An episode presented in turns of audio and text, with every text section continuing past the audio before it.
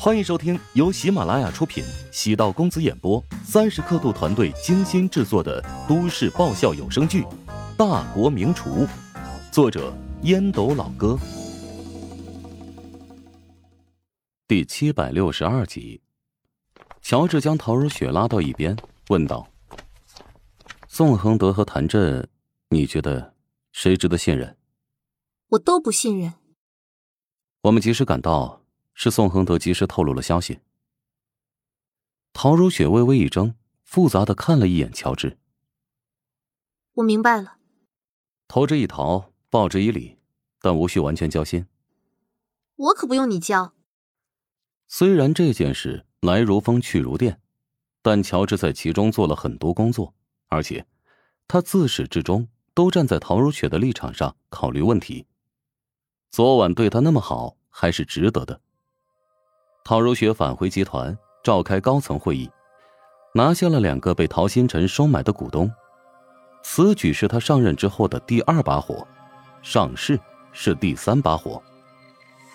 宋恒德跟陶如雪聊了差不多有两个小时，主要是沟通上市构想。虽然之前提出这个重要决定没有跟自己通气，经过这一番促膝长谈，两人对彼此了解很多。陶如雪说：“宋叔，我妈在近几个月在一直除去家族企业的影子，上市无疑是最彻底的手段。怀香集团是靠着子弟兵打下的江山，想要彻底消灭痕迹，难度不是一般的大。如果动作特别大，反而会引起反效果。一味的追求感情，只会在与对手的竞争当中慢慢处于劣势。”从理性角度来看，陶如雪的观点是正确的，但经营企业也要感性。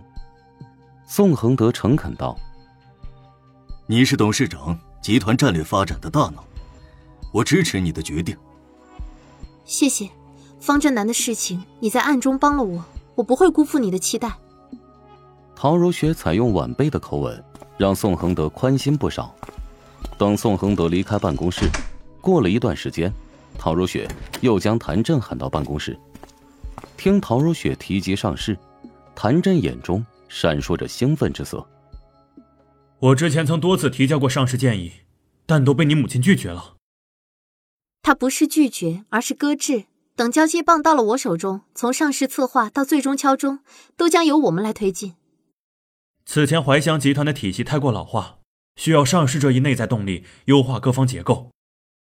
谭总，我跟你一样，对怀香集团很多老员工都是不折不扣的新人，所以咱们要并肩站在一起，守望相助。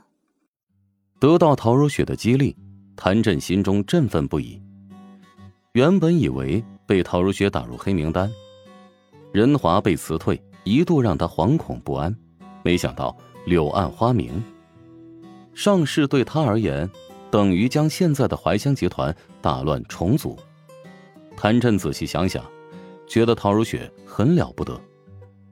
之前对谭震的无视是冷处理，等他被压抑到极致的时候，再给他送上光明前景，远比一上来跟他构建宏伟蓝图要更为靠谱。等谭震离去之后，陶如雪松了口气。从宋恒德和谭震两人的倾向性上，陶如雪更偏向于后者，推动上市。无疑在帮谭震增加砝码，但宋恒德对他同样不可或缺，经验资历，只要有他在身边，就不用对怀香集团失去控制。回想接替母亲位置的短短数日，一直在打恶仗，内忧外患，层出不穷。陶如霜重新踏上旅途，前往影视基地拍摄电视剧。母亲的病情没想象中那么严重，令他放心。至于陶如雪接替怀香集团董事长位置，陶如霜想得很清楚，很长一段时间内都会遇到各种各样的麻烦。意识到这些，陶如霜暗自好笑。索取和付出对等，出来混的，迟早要还。怀香集团的那些破事，必须得他的姐姐来扛。在他人眼中，陶如雪继承怀香集团，陶如霜应该嫉妒。陶如霜一点也不嫉妒，他知道那个位置一点也不轻松。方振南的出现，对怀香集团是一个巨大的威胁。姜是老的辣，和方振南交手，陶如雪能有多少胜算？尽管不想管陶如雪，但还是忍不住想了很多。这便是亲情。陶如霜抵达另一座城市，已经是晚上十点左右。高铁站人流如织，脚步匆匆。七强站在出口，等待着陶如霜接过了行李箱。两人随着人流往前走。不远处出现一个熟悉的身影，曹纯，现在这部戏的男二号，和他有对手戏。陶如霜好奇道：“你怎么会在这儿？”我问导演了，他说你今天晚上会坐高铁回来，索性无事便过来接你了。曹纯才二十七岁，有人气，是一众小鲜肉的代表人物之一。面对曹纯的主动，陶如霜觉得不适。你也不怕出绯闻？我怕什么？剧组啊，巴不得咱们给他们增加点噱头呢。曹纯表现的无所谓，陶如霜认真道：“曹纯，我这个人比较直接，建议你别在我身上花费时间和精力。我就喜欢你身上这股耿直劲儿，特别可爱。放心吧，我不会霸王硬上弓的，会让你慢慢接受我。”曹纯耸肩，陶如霜发现跟曹纯没法沟通，无奈叹气，朝出租车指引牌方向走去。曹纯道：“喂，我开车过来的，你给个面子行不行？”“不行。”陶如霜没有转身，曹纯摸着下巴自言自语：“太有劲了。”七强在旁边旁观，陶如霜对曹纯的态度。他看在眼里。若是换做其他的女孩，绝大部分不会表现的如此决绝。冲着这一点，陶如霜是个值得欣赏的女孩。七强与陶如霜相处很长一段时间，除了大小姐脾气和喜欢正话反说之外，为人很正直，也挺热心。他没将七强当成呼之即来挥之则去的助理或者保镖，而是将他看成朋友。七强对现在的工作和生活很满意，除了被管着骚扰有点烦之外，好像没有其他不和谐的因子。关于陶如雪的身世，看似已经解决，但乔治总觉得有点不对劲。